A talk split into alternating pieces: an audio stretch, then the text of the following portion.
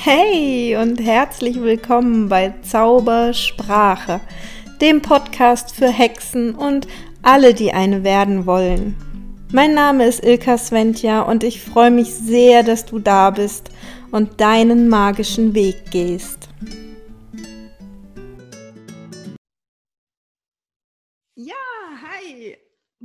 Wunderschönen guten Morgen ist es bei uns. Ich weiß nicht, wann du das hörst. Ich freue mich auf jeden Fall sehr, dass du wieder eingeschaltet hast zu einer neuen Folge von Zaubersprache. Und heute habe ich wieder ein Video, äh, ein Video, ein Interview. Aber ich kann die Stefanie sehen im Vergleich zu euch. Deswegen ist es ein Video. Also ich habe ein Video, ich weiß nicht, wie es euch geht. Eines Tages produziere ich vielleicht auch Videos. Dann könnt ihr meine Interviews vielleicht auch auf ähm, YouTube sehen. Aber noch dürft ihr euch mit unserem Gespräch begnügen. genau. Und ich habe heute die Stefanie Gladbach bei mir. Ähm, durch und durch Hexe. Sowas von. Sie scheut sich auch nicht, das zu sagen. Nö.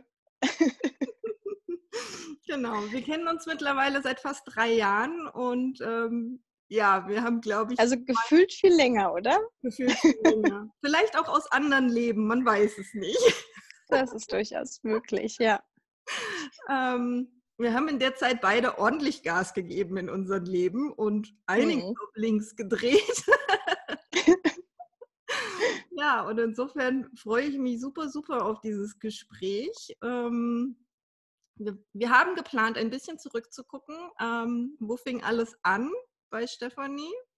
Und ähm, was macht sie gerade? Das ist nämlich auch super, super spannend. Ich weiß nicht, ob du dich auf den Titel Pferdehexe schon committed hast, aber das wäre so mein Ach, Arbeitstitel. Ja. ja, ich glaube, das fühlt sich ganz gut an tatsächlich. Das darf so stehen bleiben. Ja, genau. Ähm, ja, vielleicht magst du einfach mal dich vorstellen. Ja, kann ich gerne machen. Vielen Dank, liebe Ilka, dass ich da sein darf. Ich freue mich sehr. Ähm, ja, mein Name ist Stefanie. Ähm, ich bin mittlerweile seit fast 42 Jahren auf diesem wunderschönen Planeten. Unglaublich, dass ich das so lange schon machen darf hier.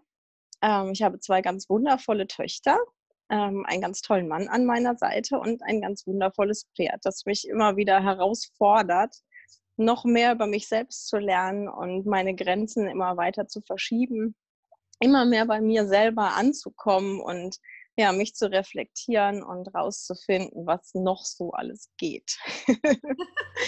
genau.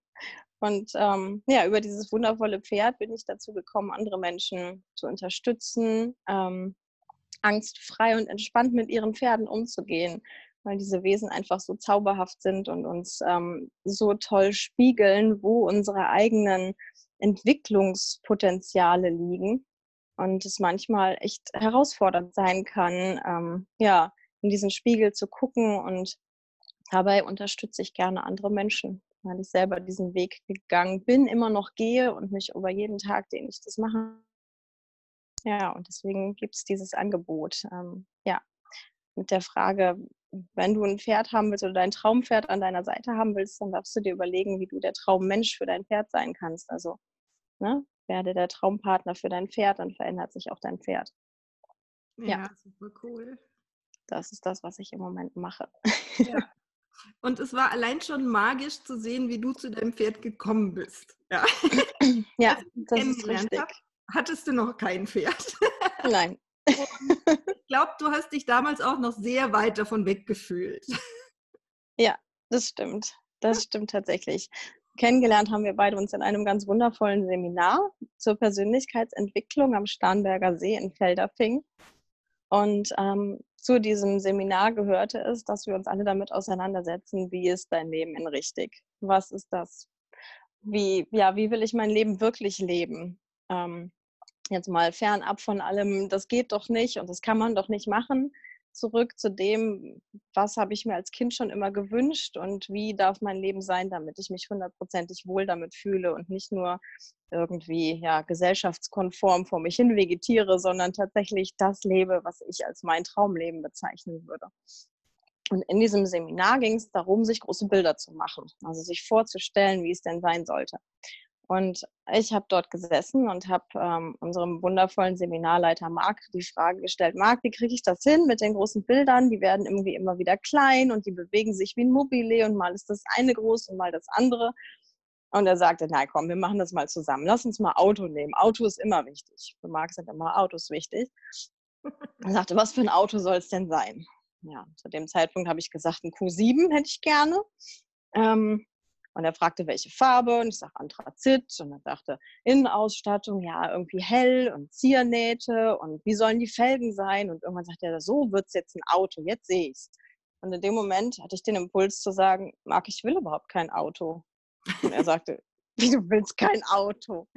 Und dann kam aus dem tiefsten Herzen, Marc, ich will ein Pferd. und ich saß da zwischen den anderen, weiß ich, 39 Teilnehmern und mir war klar, ja, das ist doch mein Kindheitstraum. Ich wollte immer schon ein Pferd haben, auf jedem meiner Wunschzettel zum Geburtstag und zu Weihnachten und am liebsten auch zu Ostern stand, ich möchte gerne ein Pony, ich will ein Pferd. Und irgendwann hatte ich diesen Wunsch aufgegeben und begraben und da ploppte der wieder hoch. Und dann haben wir uns überlegt, dann machen wir das jetzt mit einem Pferd. Welche Farbe darf es haben? Wie sieht es aus? Und die Anweisung, die er mir mit auf den Weg gegeben hatte, war immer schön durch die Öhrchen gucken. Also stell dir vor, du würdest drauf sitzen und du guckst vorne durch die Öhrchen. Glücklicherweise war Marc in seiner Kindheit ja auch äh, ein Pferdenah und konnte das nachvollziehen und wusste, wie sich das anfühlt und sagte, riech es, fühl es, ne, spür, das, spür die Bewegung, fühl das Fell zwischen deinen Fingern und hör, wie es schnaubt und hör den Hufschlag, wenn du drauf sitzt und reite halt durch die Gegend auf deinem Pferd und stellst dir möglichst oft vor. Und das habe ich gemacht. Und zu dem Zeit hatte ich halt ein Pflegepferd. Ich habe das Pferd ähm, von jemandem äh, betreut, der selber nicht mehr so viel Zeit hatte und habe so einmal die Woche ausgeholfen. Und ja, kurz nach dem Seminar rief er halt an und sagte irgendwie, er hat noch weniger Zeit und ob ich nicht noch mehr mich kümmern könnte. Und aus einmal die Woche wurde viermal die Woche. Und ähm, dann habe ich zu dem Zeitpunkt meine Masterthesis geplant und habe die zum Thema Persönlichkeitsentwicklung von Erwachsenen ähm, mit Pferden im Zusammenhang quasi geschrieben. Und mein Pferd, oder dieses, dieses Pferd war quasi mein, mein Co-Producer, der hat mitgeholfen, weil ich ähm, an ihm Sachen ausprobieren konnte und ähm, Kontakte geknüpft habe zu anderen Leuten. Ja, und dann eröffnete der Besitzer mir irgendwann, weißt du was, ich kann den nicht mehr länger behalten, ich werde den abgeben. Und dann stand für mich fest, das geht jetzt aber nicht, weil ich brauche dieses Pferd nicht nur für die Masterthesis, sondern einfach, weil ich den so gerne habe. Du kannst den nicht abgeben. Und dann sagte er, naja, dann nimm du ihn halt. So, äh, ich bin alleinerziehende Mutter, Vollzeitstudentin, arbeite irgendwie ein bisschen nebenher gerade noch und ich habe überhaupt nicht das Geld, um den dir abzukaufen. Und dann guckte er mich an und sagte, ach, weißt du was, ich schenken dir. Und hatte tatsächlich dieses Pferd geschenkt mit allem drum und dran, allem Zubehör. Und hat sogar noch für ein paar Monate die Boxenmiete finanziert, weil ich es mir einfach nicht hätte leisten können, dieses Pferd irgendwie zu finanzieren als Studentin. Und hat das so lange gemacht, bis ich halt fertig war mit dem Studieren und selber so viel Geld verdient habe, dass ich es mir leisten konnte. Das war tatsächlich zwischen diesen beiden Seminarblöcken, die wir da hatten. Es waren ja. fünf Wochen, sechs Wochen dazwischen oder sowas. Von ich will ein eigenes Pferd hin zum eigenen Pferd waren fünf Wochen oder so. ja, ich bin zum nächsten Teil angereist und konnte sagen, ähm, das bestellte Pferd ist übrigens schon da. ja. ja, das, war, das war richtig, richtig geil. Das, ähm, ich glaube, da haben echt alle so den Mund offen gehabt. So, What? wie, ja. wie hat sie das gemacht? Ja, keine Ahnung. Und dass du echt Bilder. Ja, dass du echt talentiert bist im Manifestieren. Das hast du seitdem ja. häufiger bewiesen. ja. In ganz vielen kleinen Dingen, aber auch in einigen echt großen. ah, ja, in so riesengroßen. Das ist unfassbar. Ja. Ja, und das ist echt so zauberschön, das immer wieder zu sehen. Ja. Ja. Das ist echt toll. Und gerade eben im Vorgespräch haben wir uns so ein bisschen unterhalten, so warst du eigentlich jemals normal? Ja, also so du, Durchschnittsdeutscher irgendwie. Ja. Oh ja. Und also es gab eine Zeit davor und es gibt jetzt eine Zeit danach und es gab diese Durchschnittsnormal, die gab es tatsächlich. Äh, ich erinnere mich nicht so gerne dran zurück. Ich glaube, wenn ich nicht gefragt hätte, hättest du auch gesagt, was? Nö, m -m. ich, war ich? Super, Nein, super, super kreatives, quirliges Kind, immer total naturverbunden, habe immer gemacht, wonach mir der Sinn stand. Und genau. jetzt mache ich immer noch, wonach mir der Sinn steht. Und diese zehn Jahre zwischen Anfang 20 und Anfang 30, die gab es gar nicht in meinem Leben. ja, genau. war ich war von 19 direkt 35 danach. Das, ja. Ja, war es vielleicht auch echt nicht dein Leben dazwischen. Ja, also nee, war es auch nicht. Es war tatsächlich nicht ja so. Ja. Ja. ja. es war geprägt von dem Wunsch, ähm, für andere was zu realisieren, was die sich so sehr gewünscht haben. Und das kam daher, dass ich meine eigenen Träume so sehr verbuddelt und begraben hatten, hatte, dass ich einfach neue brauchte und dann die von jemand anderem mit ähm, ja, ich sag mal, unterstützt habe, mitgelebt habe. Ja. Mhm. Genau, dadurch das, kam das zustande. Ja, das ist ja tatsächlich, was immer passiert. Wenn wir unsere eigenen Träume nicht verfolgen, dann wird unsere Energie genutzt für die Träume anderer. Ob das jetzt unser ja. Chef ist, ob das unsere Eltern sind, unser Ehemann, äh, wer auch immer. Ja, ja. Ähm, wir sind dann irgendwie so Teil der Träume anderer. Ja, ja, absolut. Und also, also arg auf den falschen Weg führen. Also du hattest so ja. ein Bild gerade beschrieben, wo ihr essen gegangen seid. Ja, also angefangen hat es ja damit, dass ich ein ein wirklich aufgewecktes, quirliges Kind war. Ähm, ich war immer viel lieber draußen als drin. Ich habe auf Bäumen irgendwie mein Zuhause gehabt. Ich hab, bin mit im Sommer bei meiner Großmutter eigentlich im Garten irgendwie gewesen den ganzen Tag und barfuß rumgelaufen und habe mir immer einen Hutebeutel mit Büchern und Stiften und Zeichenpapier mitgenommen und bin auf meinen Lieblingsapfelbaum geklettert und habe da oben in der Baumkrone meine Zeit verbracht habe dort ganze Bücher gelesen und Bilder gemalt und solche Sachen. Und ähm, ja, der Garten grenzte an das Kornfeld an von dem Hof, wo jetzt mein Pferd im Moment steht. Und dann kam ab und zu ein Mädchen, die war zu dem Zeitpunkt so 15, 16, mit einem Pony rübergeritten, wenn dann die Mähdrescher das Feld irgendwie gemäht hatten und das Korn geerntet war kam die über dieses Stoppelfeld geritten und hat mich abgeholt und dann durfte ich mit auf dem Pony reiten. Und da habe ich so meine Sommer verbracht und Blumen gesammelt und ähm, ja, ich habe schon erzählt, äh, Schöllkraut, Schöllkraut Blumenkränze gemacht und mich immer darüber geärgert, dass dieser gelbe Saft mir meine Lieblingskleider versaut hat. Heute weiß ich, wofür Schöllkraut steht und das ist dieses, ähm, die Blume für die Klarheit eigentlich ist. Spirituell gesehen bedeutet Schöllkraut Klarheit und das ist eins meiner größten oder das ist der größte Wert in meinem Leben. Klarheit und Wahrheit und das aussprechen, was mir wichtig ist. Und ja, diese Blumen habe ich damals am liebsten gesammelt. Sehr witzig. Und, du ja, hast, und wenn du Grenze geflochten hast, hast, damit hast du dich auch gekrönt wahrscheinlich, oder? Ja, natürlich. Ja. Absolut. Ja. Aha. Ja. Krone genau. Und äh, der Name Stefanie heißt übrigens auch Kranz und Krone in seiner Bedeutung.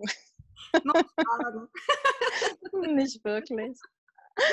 Genau, ja, und von diesem etwas ähm, unangepassten kleinen Mädchen wurde irgendwann in der Jugendzeit ein Punk, also sehr bunt, sehr laut, ähm, sehr viel Klarheit, sehr viel offene Sprache, auf Demos für die gute Sache unterwegs und ja, gegen das System. Und irgendwann mit Anfang 20 war ich dann sehr angepasst. Ich habe sehr jung geheiratet ähm, ja, und es gab dieses, dieses eine Essen, von dem ich dir erzählt habe, dass sich unsere Familien trafen und äh, wir ins Restaurant kamen und meine Mutter mich anguckte und sagte, was ist nur aus dir geworden? Du bist echt spießig. Und ich dachte, hoppla, spießig, ich. Und sie hatte sowas von recht. Also ich war die adrette, hübsche, kleine Ehefrau geworden. Ich weiß gar nicht so genau, wie es passieren konnte. Und es war so. Und dann habe ich halt, ja, den Traum von jemand anderem mitgelebt, von Haus und äh, zwei Kinder und einem Gartenzaun. Irgendwie so. Und ja, war erstmal nur Mutter und Ehefrau. Und natürlich ähm, habe ich das geliebt, Mama zu sein. Und ähm, irgendwann habe ich aber festgestellt, das ist mir nicht genug. Und dann habe ich in der Zeit angefangen, Ausbildungen zu machen. Also ich habe mich ausbilden lassen zur Geburtsvorbereiterin und Familienbegleiterin und ähm, zur Stillberaterin und Trageberaterin und habe halt Eltern rund um Schwangerschaft, Geburt und erstes Lebensjahr begleitet. Ähm, und ja, habe alles, was, was so mit auf die Welt kommen zu tun hatte, irgendwie unterrichtet und gelehrt quasi. Natürlich sehr alternativ. Also dieses hört auf euer Bauchgefühl, lasst eure Babys bei euch schlafen, tragt sie mit durch die Gegend. Man kann Kinder nicht verwöhnen, sondern nur Bedürfnisse stillen. Solche Sachen halt. Das war mir total wichtig und ja, war damit selbstständig unterwegs, hier für die ortsansässigen Gesundheitsämter und für den DRK und für die Krankenhäuser. Und irgendwann hat der Arbeitgeber oder der, der Gesetzgeber beschlossen, ähm, dass diese Kurse nur noch refinanziert werden für die Eltern, wenn die von der Hebamme geleitet wurden. Und die Ausbildung hatte ich halt nicht. Ja, und dann fielen mir meine Kurse weg und dann musste ich mir was anderes einfallen lassen. Und äh, dann habe ich ganz viel ähm, als Sozialpädagogin gearbeitet, beziehungsweise als Erzieherin, was ich zu dem Zeitpunkt noch gelernt hatte oder als junge Frau gelernt hatte und habe in unterschiedlichen Einrichtungen gearbeitet, in einem Mutter-Kind-Heim und ähm, ja, habe da konzeptionell gearbeitet, ganz viel und sollte eigentlich eine Stelle bekommen.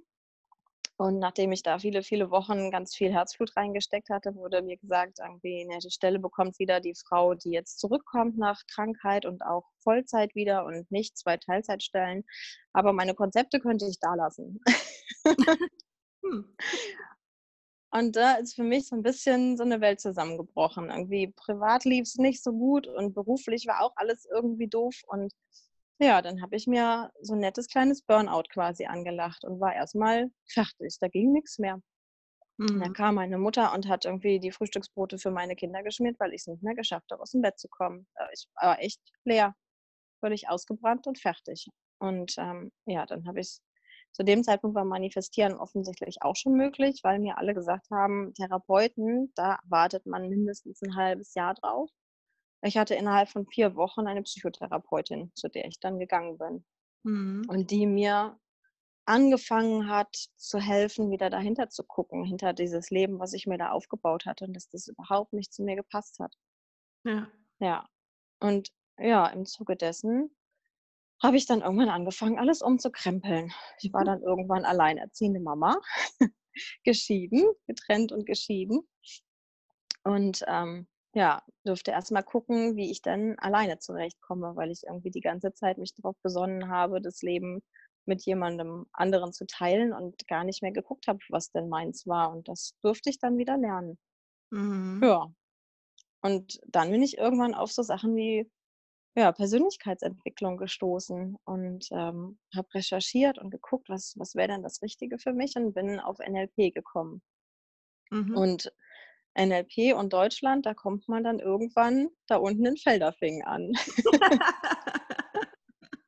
also, also wenn ich das mache, dann dort. wenn, dann will ich das von den Besten lernen. Ja. ja. Und dort haben wir uns dann getroffen. Und das war wirklich der absolute Augenöffner. Dieses, wer, wer, bin ich überhaupt und was will ich denn überhaupt mit diesem Leben anfangen und mich wieder daran zu erinnern. Und dann habe ich angefangen, ähm, ja, mir Kinderfotos anzugucken und habe wieder Verbindung aufgenommen zu diesem kleinen Wesen, was ich da auf diesen Fotos gesehen habe, diesem, diesem Träumer, diesem Fantasten, der doch eigentlich die ganze Zeit nur ein Leben mit Pferden wollte. Also ich ganz ursprünglich war mein Wunsch irgendwann so mit 12, 13, ich will Jockey werden. Ich bin jetzt nicht sonderlich groß und auch sehr leicht und das war ich schon immer. Und deswegen wäre ich prädestiniert dafür gewesen, Jockey zu sein. Und ich hatte tatsächlich auch irgendwann Zugang zur Rennbahn und durfte in dem Stall, in dem ich äh, mit 14 war, ähm, tatsächlich die Rennpferde, die da zur Genesung hinkamen und wieder angeritten werden sollten, durfte ich reiten und antrainieren, weil ich halt eben so ein Fliegengewicht war. Und es war mein absoluter Traum. Und meine Eltern haben gesagt, ja, lerne erstmal was Vernünftiges. Mhm. Hm. Ja, was Vernünftiges. Okay, ich wollte dann Fotografin oder Goldschmiedin werden. das ist total vernünftig. Und dann habe ich ähm, da gibt es ja dann irgendwann gab es so die Beratungsgespräche irgendwie von der Agentur für Arbeit irgendwie, oh, ne, ja. für Jugendliche. Berufsbildungszentrum. Oh. Genau, ganz toll. Da gab es dann so ein Computerprogramm, wo man irgendwie so Multiple Choice ankreuzen sollte. weißt du, das Ding hat mir vorgeschlagen, ich sollte Bundesgrenzschutzbeamtin werden. Das passt ja total. Ja, genau. Steck mal in eine Uniform, gib dir eine Waffe und. genau das Richtige. Ah, ich will doch nur ja, Blumen werfen. Das ist aber echt ah, schräg, ne? Also meine Tochter hat das ja jetzt auch gemacht und ich dachte, naja, vielleicht sind die in der Zwischenzeit besser geworden. Nee, also ich meine, Lilly ist halt ne, sportlich, Tanzmädel, keine Ahnung. Und die hat die Empfehlung bekommen, sie sollte äh, Security werden. So, haben die nur so, haben die, die hebst also, du mal kurz beiseite und dann war ja. halt mit Security. Ja, was ist das denn? Wie witzig. Und das vor allem bei einem Kind, was auf dem Gymnasium ist, ja, wo du sagst so, naja, vielleicht geht ja noch ein bisschen was mehr auch so von ja. der, ja, aber Security. ja, es, es, grenzt an Bundesgrenzschutz, ja. ja genau, das ist ja schon ähnlich schräg. Vielleicht ist der Bedarf dort so hoch, dass das Programm sowas macht. Ich weiß es nicht. Ja, genau. Ja, auf genau, jeden Fall hatte ich dann so ein. Eingabe. Ja. Ich hatte dann auch wirklich so einen Berater noch vor mir sitzen und habe halt gesagt, so, ja, nee, Bundesgrenzschutz wäre es dann halt nicht. Ich würde dann schon lieber Fotos machen, weil kreativ war ich immer oder halt Goldschmiedin sein. Und er sagte nur so, ja, viel zu viele Leute, viel zu wenig Ausbildungsplätze.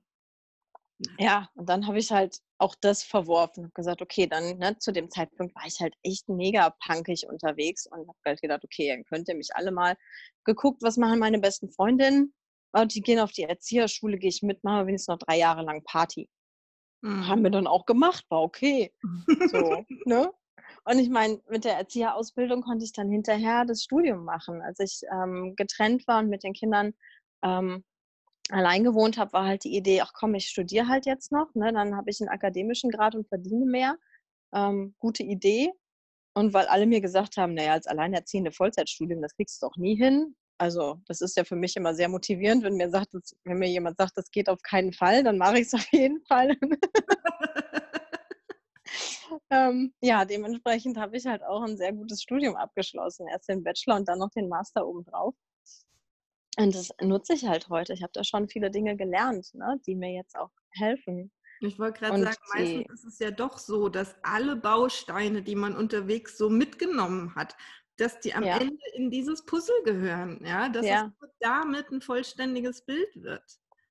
Ja, genau. Ich habe halt studiert mit dem Schwerpunkt Beratung und Gesundheit und ähm, habe halt systemische Beratung gelernt und all solche Sachen und sehr viel Psychologie mit da drin gehabt und dann halt noch die NLP-Ausbildung obendrauf, ähm, die das Ganze noch vervollständigt hat. Macht mich halt jetzt ähm, ja echt entspannt, was Coachings angeht. Ne? Ich habe halt einen mhm. großen Werkzeugkoffer, auf den ich zurückgreifen kann und das ist halt super. Ist halt, ja, ja dadurch viel leichter. Und auch wenn es sich eine Weile lang angefühlt hat, wie ich bin hier völlig falsch, was mache ich denn da eigentlich und wozu brauche ich das nochmal? Ja, ich brauche es jetzt tatsächlich. Und das ist auch gut so gewesen. Deswegen. Ja. Ja, auch wenn es sich manchmal so anfühlt, als wäre es irgendwie die völlig falsche Richtung. Meistens hat das Universum einen Plan. Das ist auch immer wieder sehr dankbar. Ja, manchmal gibt es ja. den Hinweis, so, okay, ähm, ja, bis hierher und jetzt mal irgendwie, ne? Mhm. Auf deinen Weg. ja, genau. Ja. ja, krass. Ja. Und dann hat Spirit ja halt so ein paar Impulse gesetzt. Ne? Mein Pferdchen, das ähm, mir gezeigt hat, dass es halt gar nicht so einfach ist, mal eben äh, ein Pferdemensch zu sein. Also wir hatten einen echt heftigen Unfall miteinander, ne? Mhm. Ähm, dass er im Wald sich erschreckt hat und ähm, durchgegangen ist und ich mich dabei echt doll verletzt habe, sodass äh, ich dann auch lernen durfte, wie ein Krankenwagenfahrt ist. und ähm, ja, danach tatsächlich mit Ängsten zu kämpfen hatte. Ich hatte Angst vor meinem eigenen Pferd. Und ähm, habe mir das erst nicht eingestehen wollen, habe dann aber gemerkt, das war nicht mal mehr möglich, irgendwie mit äh, entspannt mit einem Halfter mit dem Pferd äh, über den Hof zu gehen, weil ich ständig irgendwie Sorge hatte, er würde sich erschrecken und würde mich wieder verletzen. Und je mehr ich Angst hatte, desto ängstlicher wurde halt mein Pferd auch, weil Pferde sind Fluchttiere und Herdentiere und sind seit Jahrmillionen darauf trainiert, feinste, feinste Mikrosignale ihrer Artgenossen wahrzunehmen. Es gibt Studien darüber, dass sich Pferde, die sich untereinander gut verstehen oder kennen, dass man die getrennt hat in unterschiedlichen Stellen und hat das eine Pferd gefüttert und das andere Pferd hat halt ähm, Fressanzeichen quasi gezeigt, hat Unruhe gezeigt, als wenn es bald gefüttert werden würde. Das heißt, die kommunizieren auf so feinen Wegen miteinander, dass es uns gar nicht bewusst ist. Das heißt, zu glauben, man könnte einem Pferd vorgaukeln, man wäre souverän, ähm, nein, das funktioniert nicht.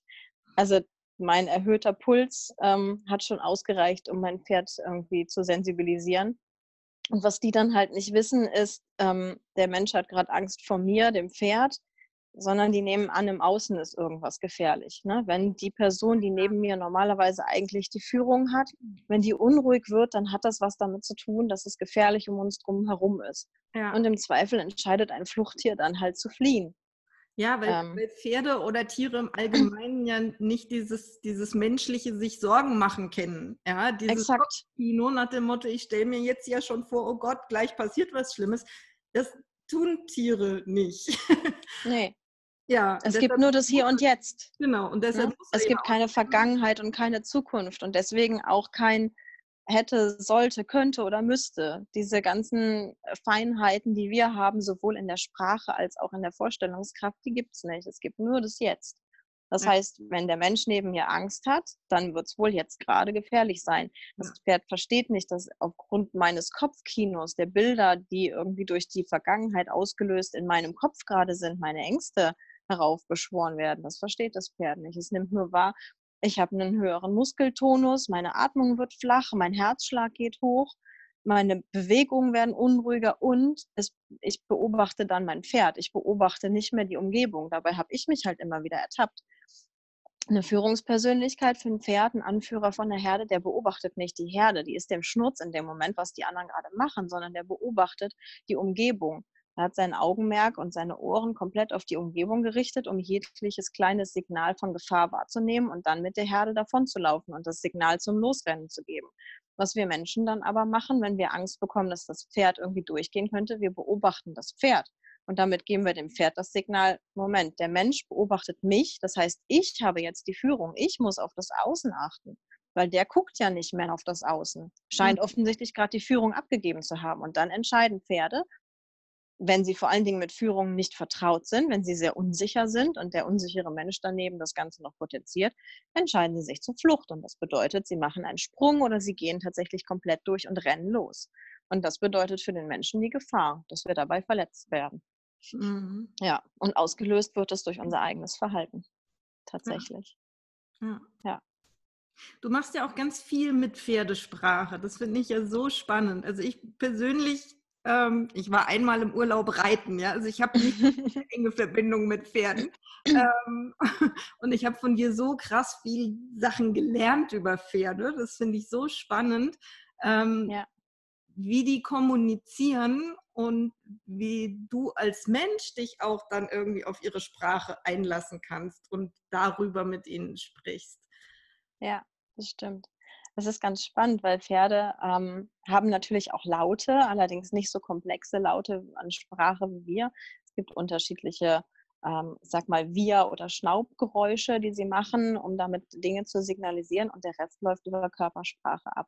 Und tatsächlich schon winzig kleine Sachen. Also ein Pferd, mh, hm, Pferde sind, ich fange mal ganz von vorne an, Pferde sind darauf aus, bei einer Begegnung zwischen zwei Pferden rauszufinden, wer von uns beiden ist denn derjenige, der die Führung hat.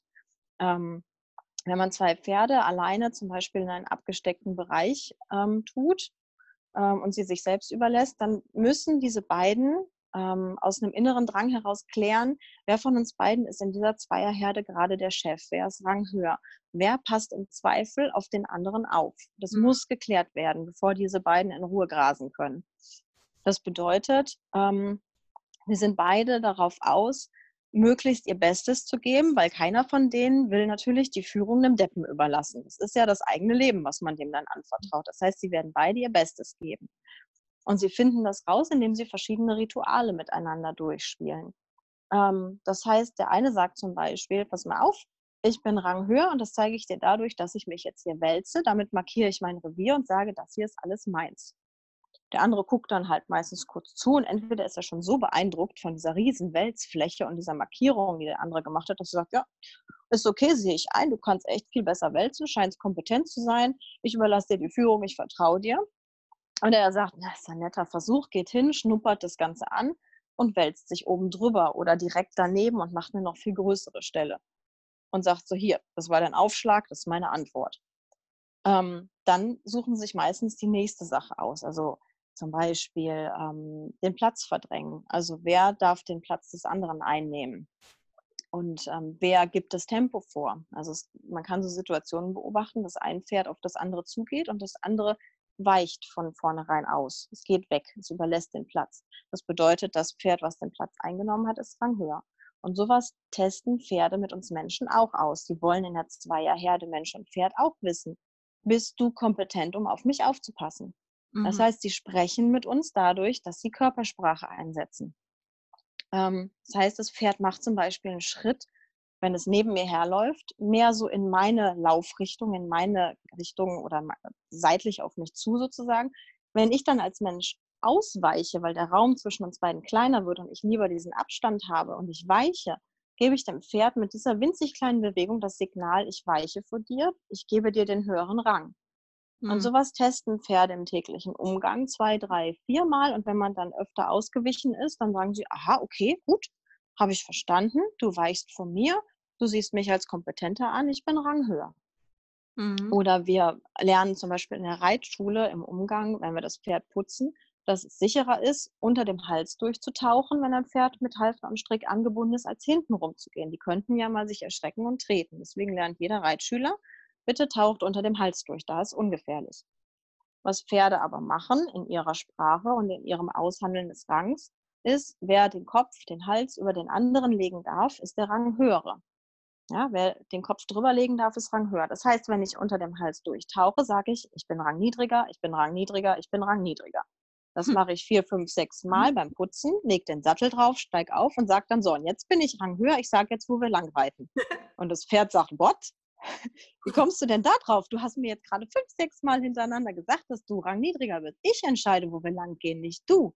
Und schon ist der Konflikt vorprogrammiert. Und wir wissen nicht mal, dass wir die ganze Zeit geredet haben. Mhm. In unserer Welt bewegen wir uns nur von A nach B.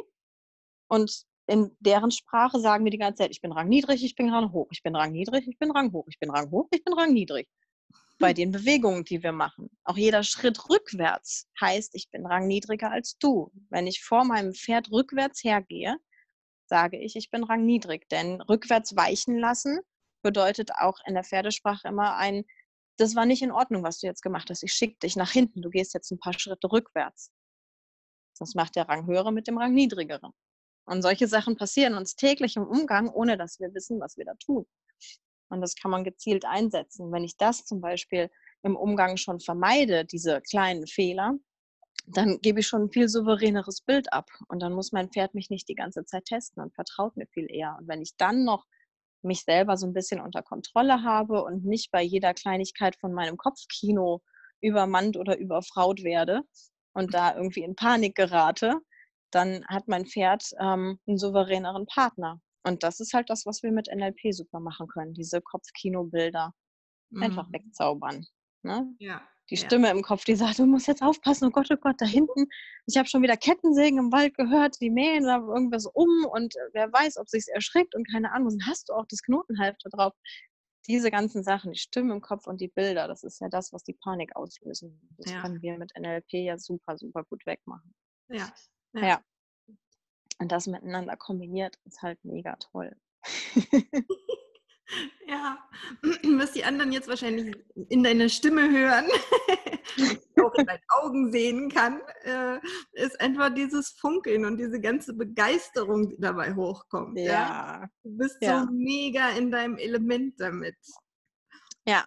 Ja. Es ist einfach super, super schön. Das ist das, was so mit der Zeit gewachsen ist. Ich hatte halt keine Ahnung, wo es irgendwie weiter hingehen soll. Und das ist das, was, was gekommen ist. Ich habe Menschen kennengelernt, ähm, wie die Gertrud Püsal, von der ich diese tolle Pferdesprache-Sache lernen durfte und auch bald wieder hin darf zum Lernen. Ähm, dann ähm, haben wir einen super tollen Pferdeosteopathen kennengelernt, ähm, bei dem wir lernen durften, wie wir bei Pferden Verspannungen und solche Sachen behandeln. Und ähm, ja, es, es, sieht aus wie Hände auflegen. Es sind winzig kleine Impulse. Ähm, das ist eine Faszientherapie nach Bowen, ähm, der das erfunden hat damals in Australien. Und was so mega cool war, ist, ähm, dass diese Art Handauflegen-Sache, ich habe dir das ja mal gezeigt, ich habe irgendwann in einem Fotoalbum ein Kinderfoto von mir gefunden, wie ich, ach, wie alt bin ich da? Vielleicht sieben oder acht und wir sind auf einer Alm und das ist eine Kuh und ich bin bei dieser Kuh und habe auf dem Foto meine Hände so aufgelegt, wie ich heute die Pferde behandle. Also eine Hand oben auf dem Widerrist und eine auf der Brust und da Energieströme frei mache. Und das habe ich offensichtlich instinktiv als ich so klein war, habe ich genau diese Handhaltung und stehe so an diese Kuh angekuschelt da und kommuniziere auf diese Art und Weise mit ihr und schicke Energie da rein. Und das ist so unfassbar, das, das zu sehen. Das ist einfach der totale Hammer, dass ich da wieder angekommen bin, ohne zu wissen, dass ich darauf zugehe quasi. Ja, und das ja. ist was, was ich, was ich mittlerweile echt ich würde fast sagen, bei allen Interviewpartnern gesehen habe, äh, bei mir erlebt habe, dieses, wenn sie angekommen sind in ihrem Ding, dann gibt es diese Rückverbindung zur Kindheit. Ja. Und du denkst plötzlich so, wow, was, was hat, äh, ne? What took me so long? ja. Warum genau bin ich nicht einfach dabei geblieben? Es war doch schon ja. irgendwie alles da. Ja. ja. Und dann geht es halt eben durch Schule und Erziehung und sonstiges irgendwie verschüttet. Ja, es ist so Brainwash. Ne? Ja. Es, es wird uns immer wieder gesagt, dass wir A nicht gut genug sind und wir erstmal was werden müssen, anstatt dass wir schon jemand sind. Ja. Ne? Das wird ja immer wieder gesagt und es ist so Brainwash-mäßig, wird ständig wiederholt. Und wenn wir aus der Schule rauskommen, dann wissen wir meistens weder, wo unsere Talente sind, noch erinnern wir uns daran, was eigentlich mal der ursprüngliche Plan gewesen ist. Ja. Und es ist halt schön, wenn es so langsam irgendwie wieder, ja, wieder nach oben ploppt. Und ich glaube, wichtig dafür ist tatsächlich den Impulsen zu folgen. Also dieses mhm. Folge der Freude ist, ist mhm. immer wieder, ja, mein Mantra, dass ich merke, wenn mir was überhaupt keinen Spaß macht, und damit meine ich jetzt nicht die Steuererklärung, durch die man ab und zu durch muss, sondern wenn ich irgendwie auf einem Weg bin, der wirklich nur mit ich muss mich dazu zwingen zu tun hat. Und es überhaupt nicht schön ist. Also ich habe das echt auf allen Varianten durchgehabt. Ich habe das als Burnout erlebt, ich habe das mit einem Bandscheibenvorfall durchexerziert. Mein Körper und meine Psyche geben mir die Hinweise, die sagen ganz deutlich, wenn ich auf dem Holzweg bin und notfalls werde ich so ausgebremst, dass ich den Weg einfach nicht weiter gehen kann, weil ich womöglich an mein Bett gefesselt bin. Mhm. So, also wenn ich vorher nicht auf die kleinen Signale höre, dann kriege ich ganz deutlich die Keule und dann werde ich ausgenockt. Und dann ist das nicht nur ein kleiner Schnupfen, der mir sagt, ich habe gerade die Nase voll, ich darf mal hingucken, wo ist es denn gerade, was zwackt und was ist es, was nervt, sondern dann bin ich womöglich tatsächlich für ein paar Tage auf den Rücken gefesselt. Das hatte ich ja da tatsächlich auch mal mit dem Burnout. Dann lag ich wirklich vor meinem Bett auf dem Fußboden mit meinen Beinen im 90-Grad-Winkel auf meinem Bett, weil das die einzige Stellung war, in der ich vernünftig irgendwie ausharren konnte. Und dann lag ich da durfte ich mir ab und zu was zu essen reichen lassen von meinen Kindern und meine einzige Beschäftigung waren meine Gedanken. Lesen ging teilweise, irgendwann wurden die Arme lahm, ne, mit dem Buch über den Kopf halten, Musik hören, ja, ist auch irgendwann langweilig. Und dann habe ich halt angefangen, mir vorzustellen, wie soll es denn sein? Und hm. wie war es mal? Wie war das zu laufen ohne Schmerzen? Mhm. Was konnte ich alles? Boah, Fahrrad fahren. Wie toll ist es, Fahrrad zu fahren? Wie toll ist es zu joggen? Wie toll ist es, spazieren zu gehen? Es ging alles nicht schmerzfrei. Und dann habe ich mich angefangen, daran zu erinnern, wie fühlt sich das an? Also wieder große Bilder. Schau durch die Öhrchen. Wie fühlt es sich an, einen Schritt vor den anderen zu setzen mit einem gesunden Körper? Ne? Mhm. Solche Dinge. Mich daran zu erinnern und das wieder groß zu machen. Ja. Ja. Ja. Das ist echt so in der spirituellen Szene ist dieses sich erinnern ja irgendwie so, ne? Es wird oft genutzt so als, als Phrase, sage ich fast, ja, weil oftmals ja. kommt einem das so leer vor, aber wenn man irgendwie den Weg gegangen ist, merkt man so, da, ist, da steckt tatsächlich ganz viel drin, weil ne, es geht ganz oft um das sich erinnern. Ja. ja. Auch das sich erinnern an die eigenen Werte. Also die Ja. werden so verwaschen im Laufe der Zeit. Ne? Ja. Wir haben das ja auch beide eine Weile lang gemacht, dass wir überhaupt mal überlegt haben, was sind denn meine zehn wichtigsten Werte? Was ist das, was mich als Mensch ausmacht? Und was ist das, wo ich absolut kompromisslos für einstehe? Und ich glaube, diese Kompromisslosigkeit ist was, was wir uns erlauben dürfen. Also Ja. wirklich zu sagen, das ist das, was ich möchte. Und ich gehe keinen Schritt davon entfernt. Und Partnerwahl ist ja auch so ein Ding. Ne? Also mir ist es total wichtig, Weiblichkeit und Männlichkeit, ähm, und damit meine ich jetzt nicht genderweiblich und männlich, sondern energetisch, da den Fokus drauf zu haben und für mich zu klären, wie möchte ich das leben und mit welchem Partner möchte ich das leben. Und Mhm. ähm, ja, das war ja auch so im Seminar, dass ich, ich bin als Single tatsächlich unterwegs gewesen und das auch eine ganze Weile lang und habe erst damit gehadert. Also für mich war das unglaublich schwer, keinen Partner zu haben, niemanden. Es hat sich angefühlt wie Mutterseelen allein sein, was totaler Unfug ist, weil ich hatte Menschen um mich herum, die mich lieben. Ich hatte meine Kinder, meine Eltern, meinen Bruder und ganz viele Freunde und dennoch habe ich mich einsam und alleine gefühlt, weil ich keinen festen Partner hatte. Und da durfte ich mich erstmal rein entspannen und lernen, damit umzugehen. Und in dem, ah, ja, in dem, in der Zeit, wo ich so, ja, ja, ich komme damit klar, alles gut, ähm, da zieht man nicht den richtigen Partner an. Also es ist utopisch zu glauben, mit der Energie den richtigen Menschen zu finden, der dazu passt. Man findet halt nur so ein, ja, ja, es passt schon irgendwie, aber halt nicht den Menschen, weil das ist auch nicht das Gefühl. Und ähm, als ich dann zum Master gefahren bin nach Felderfing, ähm, war ich echt d'accord damit. Also es war so ein, ja, ähm, ich war jetzt alleine eine Weile lang und ich bin total fein damit, allein zu sein, das ist gut. Und so jetzt darf wieder jemand kommen. Erst war so ein, ich will auf gar keinen Fall jemanden, dann durfte jemand kommen, dann wurde es nochmal so ein bisschen needy, so ein, ich hätte jetzt gerne echt mal jemanden. Dann kam natürlich auch keiner. Und in der Zeit habe ich aber festgelegt, wie soll der denn sein? Und zwar kompromisslos. Ich habe eine 50-Punkte-Liste angefertigt. Wie wäre mein absoluter Traummann? Und zwar ohne Kompromisse. Ich wollte einen Frischluftatmer, ne, niemanden, der raucht, sondern Frischluft atmet. Ähm, Mindestanforderungen Vegetarier. Ich wollte mich nicht mehr über Fleischkonsum unterhalten müssen. Vegan wäre noch cooler. Ähm, was waren das noch für Also auch utopische Sachen. Ich wollte jemanden, der mit mir zusammen im Kino salziges Popcorn isst. Ja, und nicht dann äh, sagt. Also wirklich mini, mini Kleinigkeiten, ja, zu hin, dass irgendwie ich einen liebevollen Partner wollte, was auch immer dann liebevoll für den Einzelnen ist. Also mach's ganz konkret.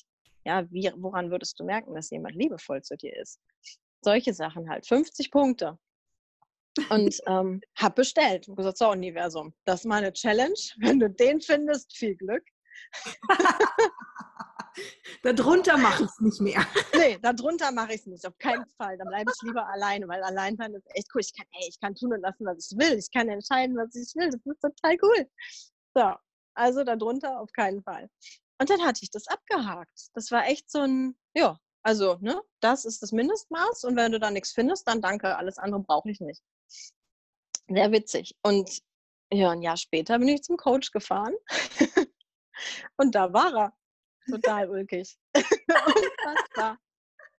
Unfassbar. Und der hatte auch eine 50-Punkte-Liste. und, und der war genauso, genauso fein damit allein. Also ich hatte es wirklich abgehakt. Das war wirklich so ein, ich, ich will jetzt gerade auch gar keinen. Es passt nicht. Ich habe so viel zu tun. Entschuldigung, wo soll denn da noch ein Mann reinpassen? Geht gar nicht. Das war tatsächlich auch aus meiner Perspektive so witzig und auch aus seiner. Ja, also ich meine, ich kannte euch beide vorher, aber ich habe euch Ja. überhaupt nicht so übereinander gekriegt. ja. ähm, und dann ähm, hast du geschrieben, so von wegen, ah, er ist auch da. Und in mir sind offensichtlich alle Hexensinne explodiert in dem Moment. Ja. Ich habe vorher noch nie so eine bunte WhatsApp von dir gekriegt. Die hat irgendwie nur von Herzchen und keine Ahnung was. Was ist jetzt mit ihr los? in mir war einfach nur Explosion von Freude. Und ich sage mir, oh wow, krass, ne? Also ich meine, ja, Ja. schön, dass ihr äh, beide da seid. Also mein Verstand kam echt nicht hinterher. Ähm, Ja. Aber irgendwie so über andere Sinne habe ich längst Ja, gefasst, was da Sache ist. Und das so witzig. ich Ja, sehr witzig. dass er so Bitte? last minute dahin gekommen ist. Ja, das waren wir ja beide. Also ähm, es war ja so, dass dieses Coach-Seminar geplant war, noch von unseren beiden Trainern als Paar und die sich dann irgendwie zwischendurch für andere Richtungen entschieden haben und getrennter Wege gegangen sind und dann nicht klar war, findet dieses Seminar überhaupt statt und wenn ja, wer gibt es? Geben es beide oder gibt es nur einer? Und für mich fühlte sich das schon so kuddelmuddelig an, dass ich gedacht habe, oh, weißt du was, ich, ich melde mich ab. Dann habe ich dich noch angerufen, gesagt irgendwie, ach Ilka, weiß auch nicht, das fühlt sich irgendwie seltsam an. Und dann hatte ich entschieden, ich melde mich ab und irgendeine Stimme in mir hat gesagt, du kannst dich da nicht ab, du musst da hinfahren, das ist wichtig. Ich so, hm, okay, die Stimme kenne ich, bisher hat es immer gestimmt. Gut, ich fahre da halt hin.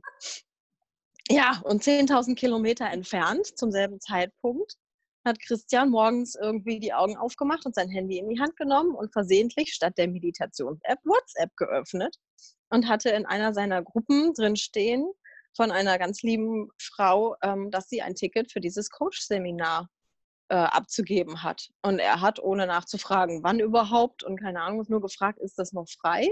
Wegen Zeitverschiebung, weil es halt ein paar Stunden später war, als sie es geschrieben hat. Ich würde es nehmen. Und die Antwort kam prompt, ja, du hast das Ticket. Und dann hat er erstmal geguckt, wann ist denn das Seminar überhaupt? Oh, Mai und Juni, dafür brauche ich einen ganzen Monat Urlaub hier weil er zu dem Zeitpunkt in Singapur in einem Projekt war und ähm, ja, überhaupt keinen Urlaub nehmen durfte eigentlich. Die hatten Urlaubssperre. Und dann ist er morgens zur Arbeit gefahren und hat seinem Chef erklärt, ich muss nach Deutschland wegen einer Familiensache. und der Chef hat gesagt, okay, gut, Familie ist wichtig, ne? Dann musst du halt dahin. Ja, und dann sind wir uns dort über den Weg gelaufen. Ja. Und Christian hatte vorher entschieden, ähm, Deutschland den Rücken zu kehren, hat schon seit fünf Jahren in Singapur gelebt und ähm, für ihn war klar, er baut dort was auf mit NLP und Coaching und keine Ahnung was und ähm, fährt jetzt nur noch mal dahin, um noch ein paar Tools zu lernen. Und das war der letzte Besuch für lange, lange Zeit in Deutschland. Und dann haben wir uns dort getroffen und ähm, wussten beide aber nichts von der Verbindung zu dir, lustigerweise. Ihr hattet ja auch schon ein Seminar miteinander gemacht und wir haben eine Mittagspause miteinander verbracht in der ich eigentlich, ich wollte spazieren gehen, wir wollten gemeinsam spazieren gehen, dann war noch jemand Drittes dabei und mein Spazierweg ging immer so rechts über den Bahnhof, über einen Hügel, sodass man den Starnberger See sehen konnte. Und er schlug einen Weg links rum ein ins Wohngebiet, wo ich immer nur mein Auto geparkt habe und dachte, was wird das denn für ein Spaziergang? Und frage so, ähm, Jungs, habt, also wo wollten ihr lang? Habt ihr einen Plan? Und er dreht sich rum, guckt so über die Schulter und sagt, ich habe immer einen Plan. Im Moment dachte ich schon so, das klingt gut. ich mag Männer mit Plänen. Sehr schön. Und dann bin ich so dahinterher. Genau, erster Punkt auf der Liste. Ja, genau. Jemand, der zielstrebig ist und weiß, was er will. Zack, abgehakt. Sehr gut.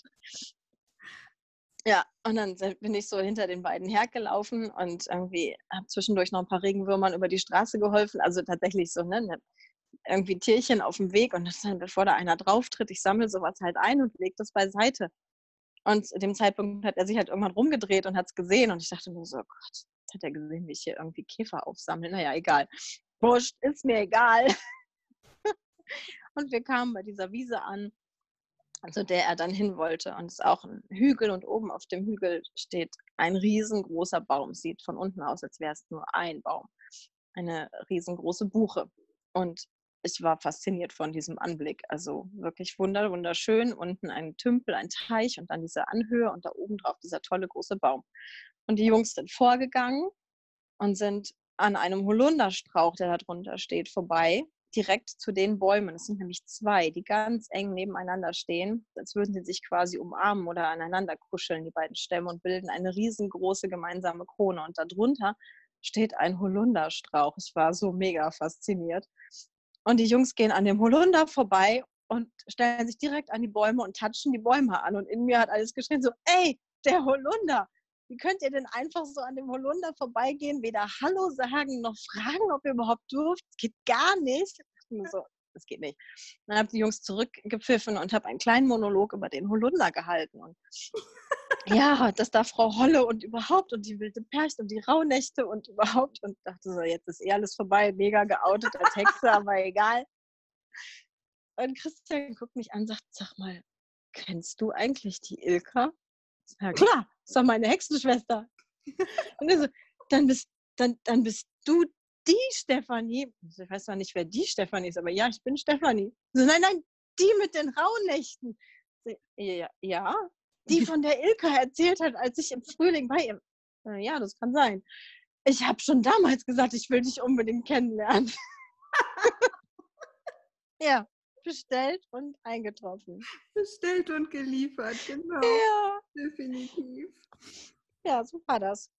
Ja, Ja, mit dem Arbeitsvertrag in Singapur. Und dann ist er am 3. Juli zurück nach Singapur geflogen. Mit der Option, am 21. Dezember bin ich wieder da.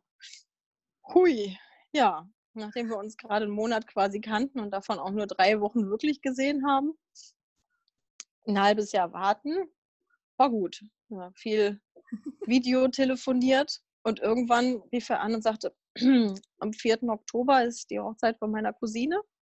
Ähm, ich brauche da eine Begleitung. Ja, aber die ist nicht in Singapur. Nee, nee, die ist ähm, in Norddeutschland. Ich so, okay, fliegst du dann nochmal zurück? Weiß ich noch nicht. So, okay, Universum. Wenn 4. Oktober geht, dann geht doch auch noch früher. Und dann habe ich mir halt vorgestellt, wie wir den Sommer zusammen in Deutschland verbringen. Und dann hat er irgendwann angerufen und gemeint, ähm, die haben ja einen Fehler gemacht in der Berechnung. Mein Vertrag ist eigentlich schon längst ausgelaufen. Ich komme am 22. August zurück. Vom 3. Juli bis zum 22. August. ja, so geil. Ja. Das ist so Ja. geil. Genau. Ja, Ja, so geht das mit dem Manifestieren und dem der Freude folgen. ja. genau, und dem Loslassen Ja, und den Prioritäten setzen und den eigenen Werten klarkriegen. ja, Ja. ja. Ja, Absolut wenn man das alles wichtig und sinnvoll. mhm. Ja, Ach ja, so, so cool. Äh, danke, dass du diese ganze Story jetzt in die knappe Zeit gepackt hast. ja. Ja, Ja. es ist echt. Und das Thema weibliche und männliche Energie, das können wir gerne dann nochmal irgendwann machen. Das ist nämlich auch ein riesen Herzensthema von mir. Ich wollte gerade sagen, es gibt noch so viele Dinge, die wir gerade erzählen könnten. Und Ja, das machen wir gerne auf jeden Fall wieder. mhm. Und ähm, ja, wenn jetzt jemand da draußen sagt, oh, das, das Pferdethema, ne, das, was du ja jetzt Mhm. tatsächlich beruflich machst, das Ja. äh, hat mich total angesprochen und eigentlich würde ich total gerne mit der Stefanie arbeiten, weil ich habe da so ein Angstthema mit meinem Pferd und das macht nicht, was ich will. Mhm. Ich kenne das. Dann, äh, wie, wie erreicht man dich am besten? Ähm, es gibt da diese Homepage, die heißt thespiritinyou.me. Weil mein Pferd Spirit heißt und meinen eigenen Spirit wieder hervorgerufen hat, habe ich das Ganze so genannt, thespiritinyou.me. Und man findet mich damit auf Facebook und auch auf Instagram. Und äh, ja, genau. Und auf Instagram ist der Name The Spirit and Me und ähm, Facebook ist The Spirit in You Coaching. Da kann man mich auf jeden Fall finden Genau. und ähm, anschreiben und anrufen. Ja. werde die Seiten einfach auch nochmal hier in der äh, Beschreibung aufführen, Ja, sehr gerne. es keine Verwirrungen gibt. Ja, das ist super. Und mittlerweile bin ich auch Teil von Wettwissen, also veterinärmedizinischem Wissen, das es im Internet gibt, wettwissen.de.